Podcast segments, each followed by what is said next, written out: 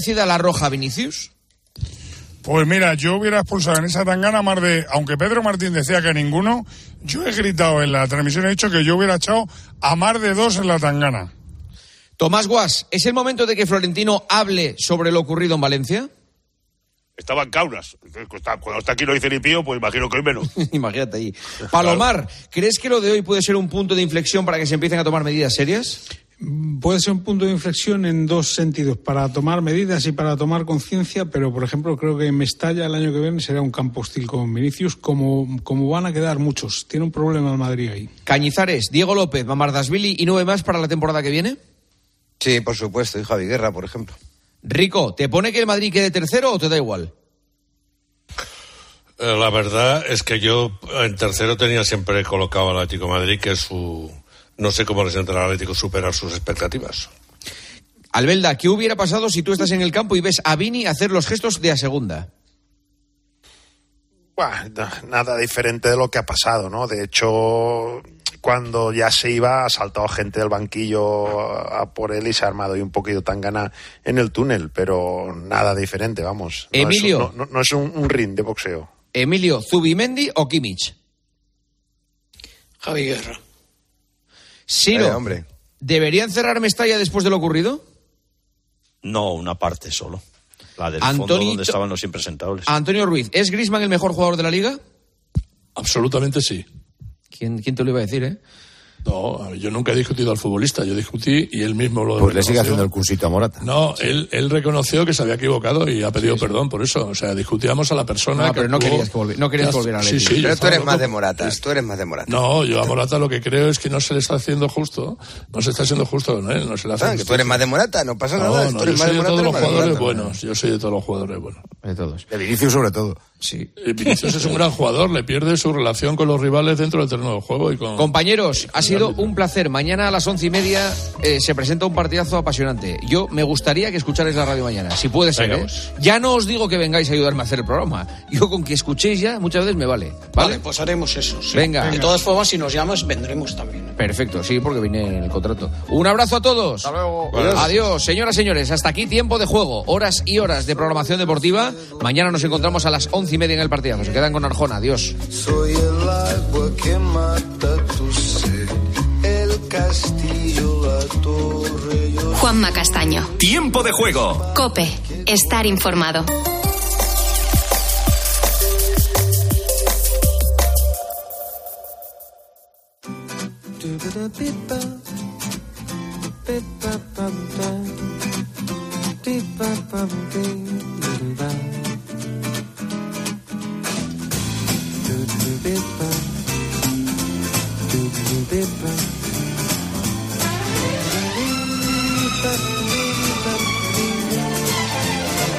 Buenas noches y bienvenidos.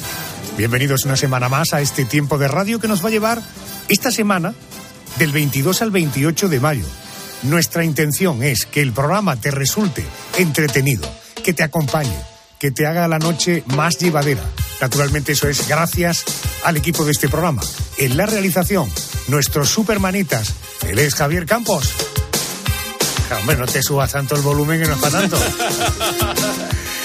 Arrancamos el programa anticipándote el contenido con lo primero que nos vamos a encontrar, que será la crónica negra. La dama oscura del programa es Mónica García. Buenas noches. Hola Adolfo, buenas noches. Pues hoy vamos a abrir en un ratito el expediente de Elliot Rodger, un joven inadaptado que mató a seis universitarios y dejó mal- malheridos a otra decena de personas. Y todo porque las chicas lo solían rechazar. Mañana, martes 23 de mayo, se cumplirán nueve años de aquella masacre ocurrida en el condado californiano de Santa Bárbara.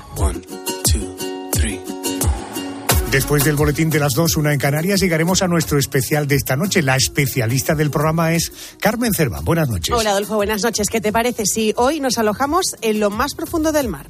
¿Quién pudo concebir semejante ingenio? Un barco submarino. ¿Quiere decir un barco sumergible? Casi no puedo creerlo. El hombre ha soñado con tales fantasías. En las profundidades del mar nos vamos a mover esta noche y también mucho más arriba, a miles de kilómetros de la Tierra, en un hotel, en el espacio, por ejemplo. Así que hoy viajamos por el mar, por el universo, en nuestro especial Turismo subacuático y Turismo espacial. El dati de cuestión del programa, por tanto, a partir de las 3, 2 en Canarias, el porqué de las cosas. Pedro González, muy buenas noches. Buenas noches, Adolfo. Esta noche nos preguntamos, por ejemplo, por qué los volcanes entran en erupción. Pero es que además te doy otro dato más. Además, te vamos a contar qué pasaría si los habitantes del planeta se vieran obligados a vivir bajo tierra, sin respirar aire fresco, sin ver la luz del sol. Ni algo. Qué horror, ¿verdad? Qué rollo tiene. Pues eso vamos a contar, entre otras cosas. Bueno, hay un hay en el parque Yellowstone donde vivía El oso yogi, El oso ¿no? yogi. ¡Hola, Bubu! Exactamente. Hay un volcán que en su día eruptó, no, erupcionó, se dice. No, Sí, hay que no, no- es un erupto, No. es una erupción. Eh, Tutania. sembró de ceniza y piedras todo Estados Unidos. Bueno, esto puede volver a ocurrir. En todo caso, los oyentes han contactado con nosotros. Sí, señor. Por ejemplo, Manuel Asensio escribe a través de Facebook. Dice, me encanta su trabajo y el de su equipo. Y ya que podemos solicitar que hablen de un tema, me gustaría que hablaran del futuro del trabajo en España. Bueno, me parece una brillante idea. Futuro del trabajo en España. Precisamente esta mañana hablaba yo, desayunaba con un amigo, hablando sobre las empresas de eh, placas solares, cómo el tío o la señora que hace tres, cuatro, cinco años vio claro que eso podía ser un negocio, ha pasado unos años de mucha fatiguita. Pero ahora hay hasta lista de espera para poder que te coloquen, que te instalen las placas fotovoltaicas. ¿Algún audio de algún oyente? Pues sí, un oyente que te pregunta sobre la música del programa. Escucha. Hola, me llamo Frank. Me gusta mucho la música que pone en el programa. Me gustaría saber cómo la elegí y si hay alguna forma de conseguirla, como por ejemplo Spotify o algo así. Muchas gracias. Bueno, eh, primero, eh, ¿quién es el encargado o encargada de poner la música de este programa? El líder, el líder. El eje vertebrador. Eje vertebrador. Aclarada esta cuestión que es muy Pero relevante. el eje vertebrador de verdad, no Herrera, sino Arjona.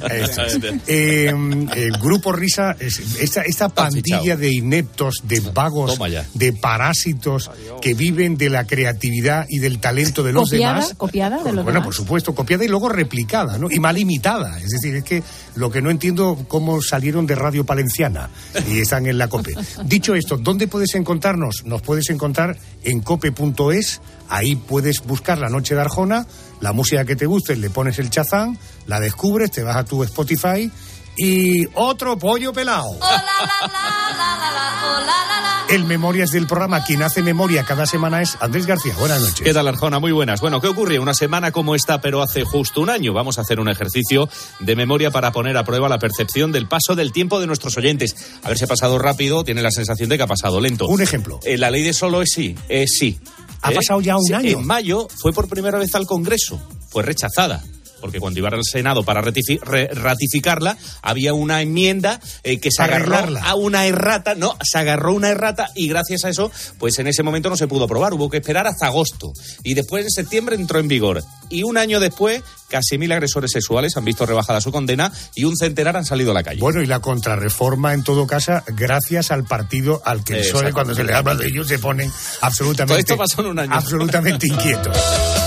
Querida Yolanda Guirado, muy buenas noches. Buenas noches, Adolfo. Y en la recta, recta, recta final del programa, ¿qué tendremos? Pues vamos a despedir el programa escuchando la canción de nuestra vida, de la vida de un compañero de esta casa, un compañero que se define como periodista de vocación. Te hablo del jefe de informativos de Cope Cantabria, de Santiago Ruiz de Azúa, y ya te avanzó, Adolfo. Le ha costado bastante decidirse por una de ellas y al final vamos a ver cómo lo ha hecho, cómo lo ha resuelto. Pero un poco antes vamos a hablar con José Javier Esparza. Nos va a presentar su último libro, se llama Te voy a contar tu historia, la gran epopeya de España. Y es un libro que sintetiza a la perfección la historia, nada más y nada menos que desde Atapuerca hasta hoy. Hemos cambiado y mucho, Adolfo, así que nos lo va a contar en un rato. Esperemos que nos coja el teléfono. Hasta las 4, 3 en Canarias, todos estos contenidos. Pero antes. Esta es una semana. Esta es una semana que en la historia de la crónica. en la historia de la crónica negra se escribió un escalofriante suceso.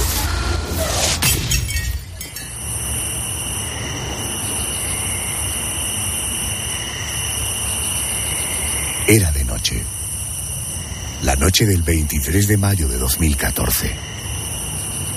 La gente paseaba con tranquilidad por Isla Vista, en el condado californiano de Santa Bárbara. Nadie sospechaba que en ese mismo instante, en un apartamento cercano, un joven de 22 años estaba matando a tres compañeros de piso. los estaba asesinando con un afilado machete.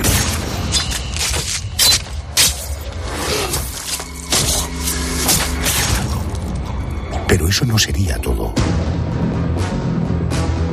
Después del triple asesinato, Elliot Roger, un joven inadaptado y con síndrome de Asperger, que había pasado por tratamiento psiquiátrico, salió a la calle con tres armas de fuego.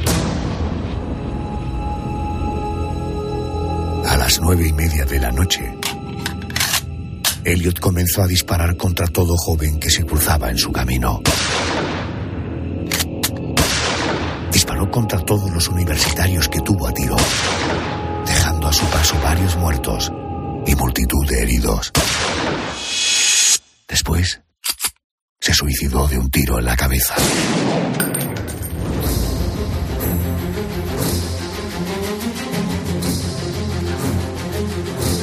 Esta es la historia de un joven frustrado, al que las chicas siempre rechazaban, lo que generó en él un tremendo odio hacia las mujeres y hacia los hombres que le hacían sombra.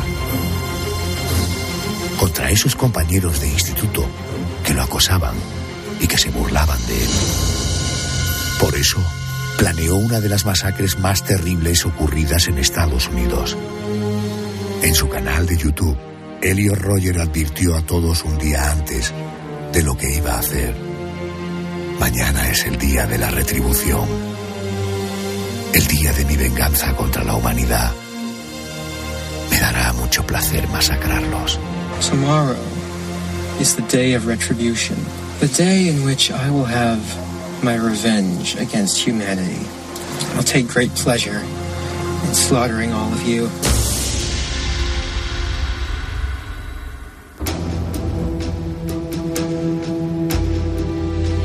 Mañana martes 23 de mayo se cumplirán nueve años de aquella masacre. Ocurrió a mediados del año 2014 y supuso la muerte de siete personas, el asesino incluido, aunque fueron decenas las que quedaron heridas. Elio Roger, un joven trastornado, se vengaba así de la indiferencia que las chicas le demostraban. Girls, all I've ever wanted Chicas, todo lo que quería era amaros y tener vuestro amor. Quería una novia, quería sexo, quería amor, afecto, adoración. Pensáis que soy ordinario.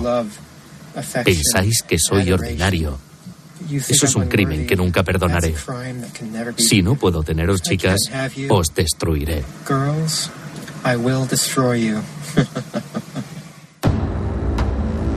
Para intentar entender este expediente me acompaña Antonio Andrés Puello. Él es consultor senior del Instituto de Psicología Forense de Barcelona. Es catedrático de Psicología de la Universidad de Granada. Eh, profesor Antonio, muy buenas noches y bienvenido a COPE. Hola, muy buenas noches. Vamos a comenzar eh, por conocer al protagonista, a Elio Roger, eh, el auténtico ejecutor de esta masacre. ¿De qué familia procedía? ¿Cuál era su entorno familiar y de amistades?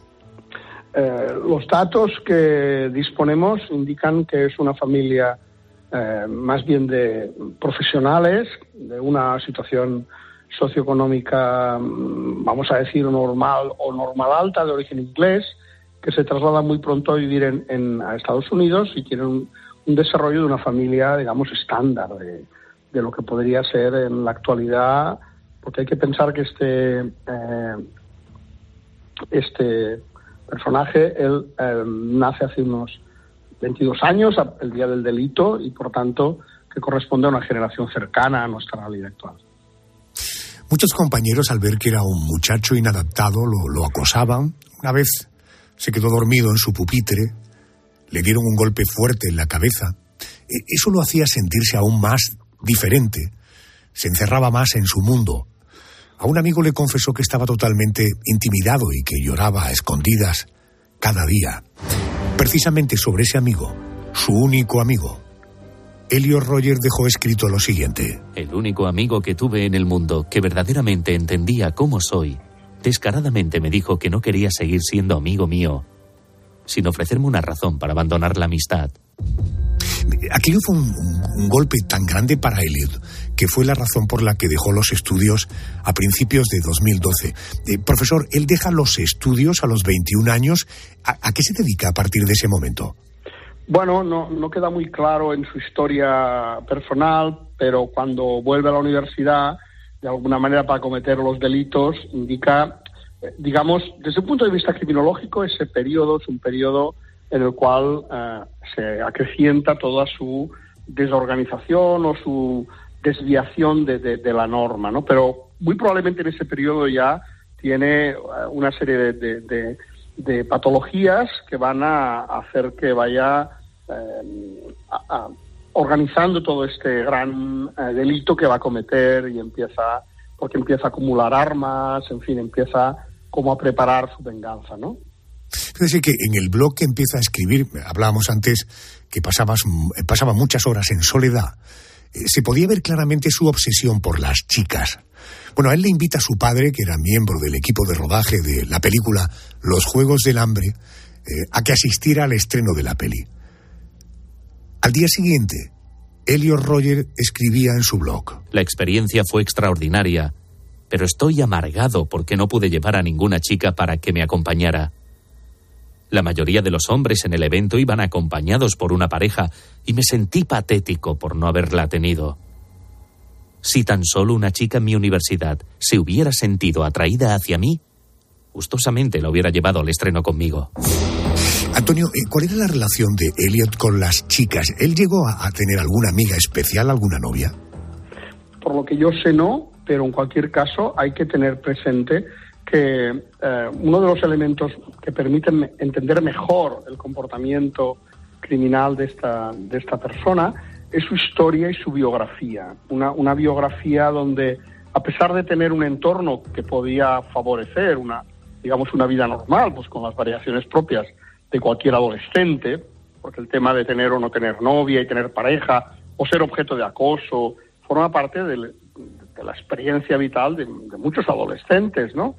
Pero en este caso probablemente lo que tenemos es un acúmulo de, de situaciones que a él le van impactando y que no es capaz de gestionar de una manera adecuada y va de alguna manera pues eh, construyendo o bien el trastorno mental que después va a mostrar o el trastorno de personalidad que parece que compartía, ¿no? Eh, que tiene que ver con lo que se, los técnicos llamamos un trastorno, hay quien dice un trastorno narcisista de la personalidad por escribir ese gran tratado, pero yo creo que es más un trastorno esquizotípico de la personalidad. Los trastornos esquizotípicos van muy vinculados al aislamiento, a, la tendencia a tener fantasías muy intensas, y esto es probable que es lo que vaya acompañando ese desarrollo y claro, poco a poco su aislamiento va impidiendo que tenga pues lo que llamaríamos un desarrollo normal y él lo interpreta como un argumento más de venganza totalmente patológica contra su entorno. Me habla usted de conceptos como aislamiento, fantasías. Bueno, cada vez más rechazado y aislado. Elliot se obsesionó con ser rico. Pensaba que de esa forma conseguiría una novia modelo. Un día llegó a invertir 700 dólares en un sorteo de lotería. Estaba convencido de que le tocaría. En su blog escribió lo siguiente. Mientras invertía ese dinero, imaginaba todo el sexo que iba a tener con mi hermosa novia modelo una vez que me convirtiera en un hombre rico. Ahora que no me ha tocado, no tengo nada por lo que vivir. Voy a ser virgen y marginado para toda la vida. Tengo que empezar a hacer planes y prepararme para el día de la retribución. Ojo porque aquí empezamos a oír ya este concepto, el día de la retribución. ¿Qué ocurrió aquel día, el día de la, de la matanza? ¿Cómo mató a seis personas y además luego se quitó la vida? Bueno, el tipo de asesinato que, sucedió es lo que los ingleses llaman un spree killer, que es um, la traducción directa sería un, un asesino en expansión, porque él lo que hace es lo que llamaríamos un asesinato múltiple, es decir, asesina a varias personas en un intervalo muy corto de tiempo, pero se da en el medio de una huida o de una o de un desplazamiento en el cual va ah, incorporando una realidad que es él va a estar naturalmente ah, perseguido por la policía, eh, excitado por los eh, hechos que él mismo provoca y al final acaba en el suicidio, que es una manera, mm, bueno, pues de las más habituales de este tipo de asesinatos, que nos indican algo que es muy importante y, y es en estos asesinos así de esta naturaleza suelen tener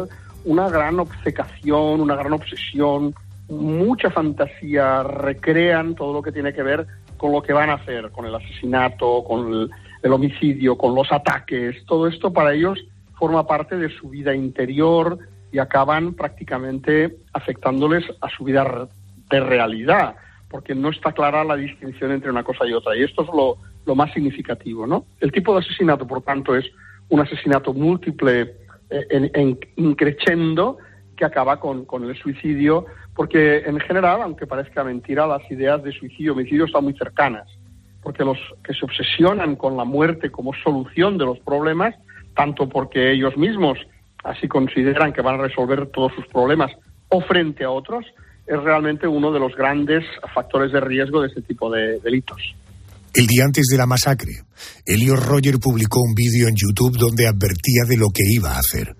En ese vídeo decía cosas como estas. I'll take to the streets of Isla Vista and slay every single person I see there. La matanza tomará la calle y mataré a cada persona. Todos esos chicos populares que viven con sus vidas hedonistas de placer, mientras que yo llevo una vida solitaria me miraban mal cuando intentaba integrarme con ellos. Me trataban como un ratón. Y ahora seré un dios comparado con ellos. Serán animales. Son animales. Voy a matarles como a animales. Y a todo aquel que se lo merezca solo por el crimen de vivir una vida mejor que la mía. Los chicos populares nunca me aceptaron. Ahora van a pagar por ello.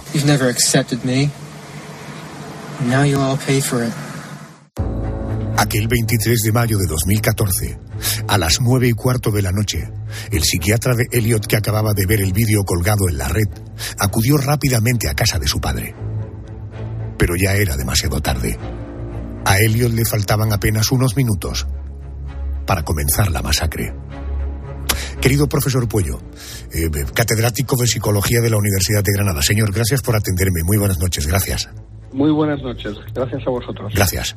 Llegados a este punto, quiero saludar a José Luis Carrasco. Él es presidente de la Sociedad de Psiquiatría de Madrid, es catedrático de Psiquiatría de la Universidad Complutense de Madrid. Eh, profesor, muy buenas noches y bienvenido. Hola, buenas noches. José Luis, buenas noches. Buenas noches. ¿Usted se ha encontrado alguna vez en su consulta un paciente que amenaza con matar a otras personas o con quitarse la vida? Pues sí, de, desgraciadamente sí, porque bueno, en esta profesión ocurre con bastante frecuencia, sobre todo el matarse a uno mismo, la, la, verbalización de ideas y de intenciones de suicidio. Es menos frecuente el que el paciente en la consulta venga a decir que va a matar a alguien. A veces ¿eh? Tiene ideas o, o tienen ideas en la cabeza o miedo de que les dé por matar a alguien, pero tan explícito como el del, el del vídeo y lo que hemos escuchado, eso es más raro. Que vengan a la consulta a decirlo. ¿eh? ¿Y cómo Pero debe... las ideas de suicidio muchas veces. Correcto. ¿Y cómo debe actuar un psiquiatra ante un paciente que realmente muestra riesgo de matar o de suicidarse? No sé, ¿se avisa a la familia? ¿Se llama directamente a la policía? ¿Qué se hace? Sí, sí, sí. Primero se evalúa el riesgo, ¿no? Lo que está diciendo el paciente, cuánto tiene de profundidad, de riesgo suicida o de riesgo de, de matar a alguien.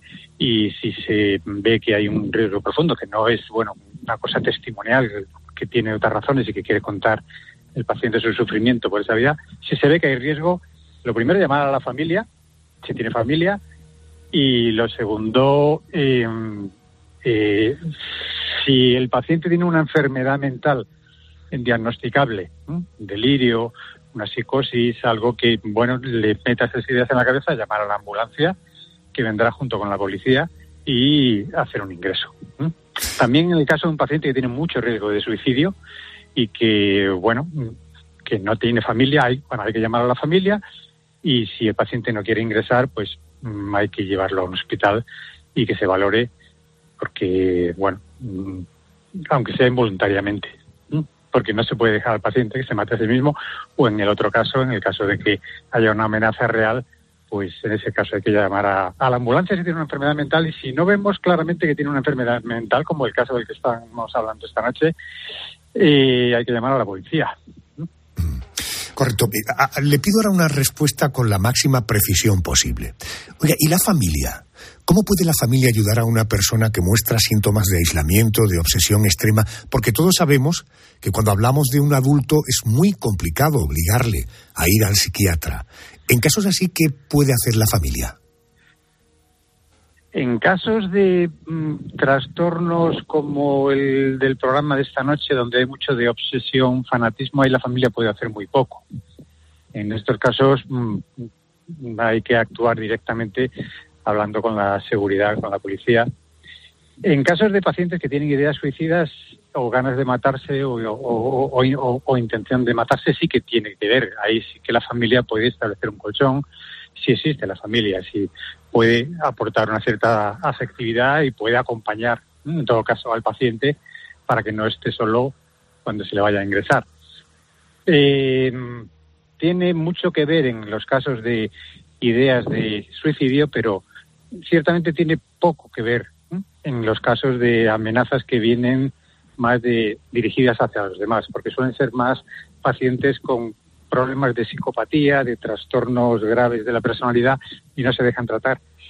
Me pregunta qué se puede hacer. Pues no es fácil. Ahí generalmente lo que solemos hacer cuando conocemos al paciente es hacer un informe para que la familia lo pueda llevar al juez y con autorización del juez poder intervenir involuntariamente.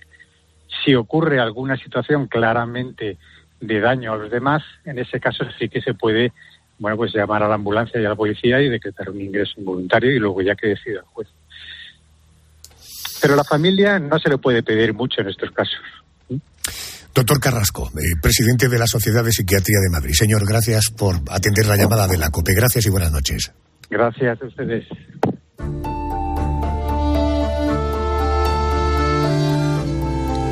A la noche siguiente de la masacre que cometió Elliot Roger,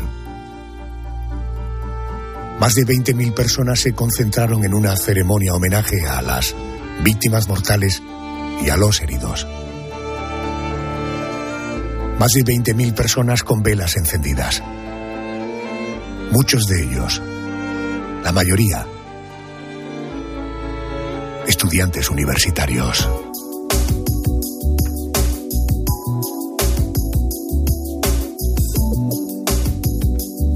Así arrancamos la noche de Arjona en este día.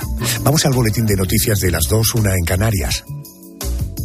Que luego viene un especial particularmente atractivo.